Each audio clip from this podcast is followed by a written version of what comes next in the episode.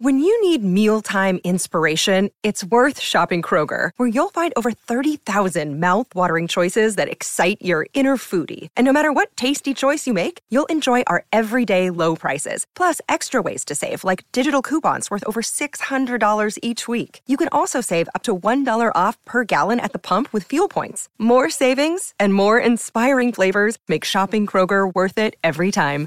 Kroger, fresh for everyone. Fuel restrictions apply. Todo comenzó en la tarde del 2 de julio 1925 y en los jardines de Luxemburgo, en París.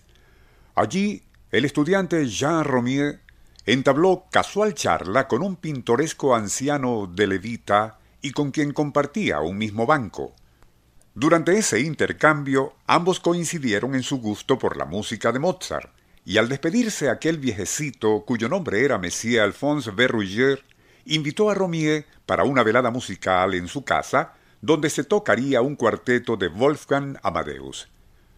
Picada su curiosidad, el estudiante aceptó, y fue así como puntualmente se presentó aquel viernes a las ocho de la noche en la dirección de la calle Vaugirard. Allí, y en el tercer piso, vivía el anciano amante de Mozart.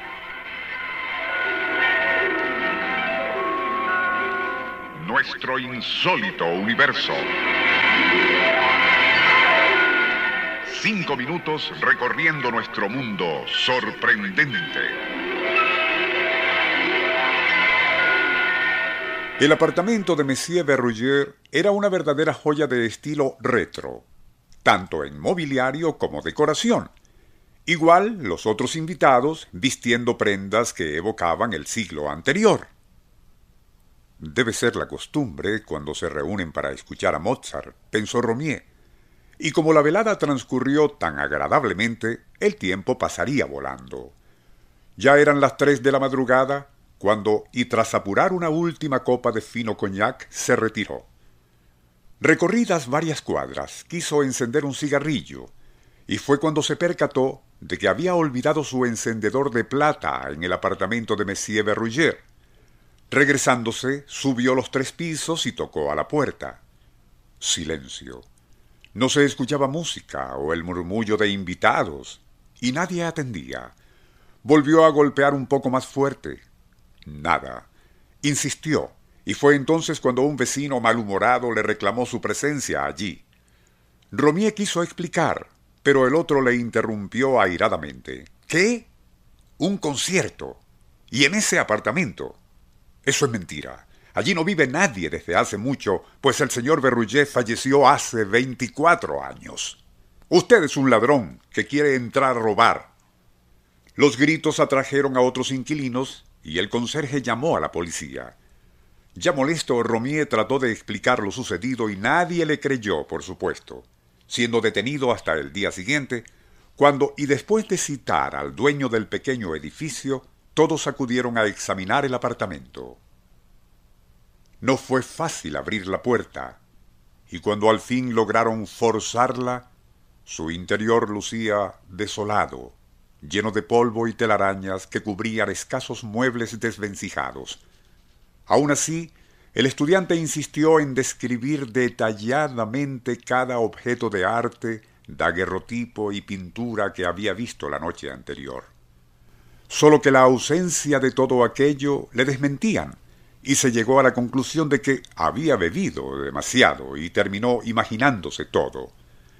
Ya la comitiva procedía a retirarse cuando el comisario, al echar una última mirada al salón, un detalle llamó su atención. En el asiento de un sillón roto algo brillaba, y al acercarse encontró que era el encendedor de Jean Romier. Sus iniciales, grabadas en el metal, garantizaban que se trataba del mismo que ese joven aseguró haber dejado allí durante la reunión con Monsieur Berruyer y sus amigos. ¿Eran acaso fantasmas de otra época o materializaciones cronodimensionales provenientes de algún ámbito paralelo?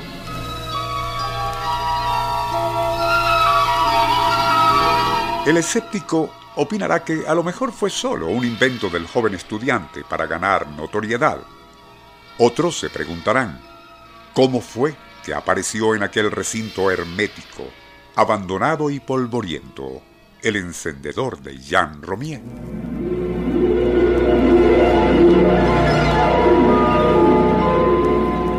Nuestro insólito universo. Email insólitouniverso.hotmail.com Autor y productor Rafael Silva. Operador José Soruco. Les narró Porfirio Torres.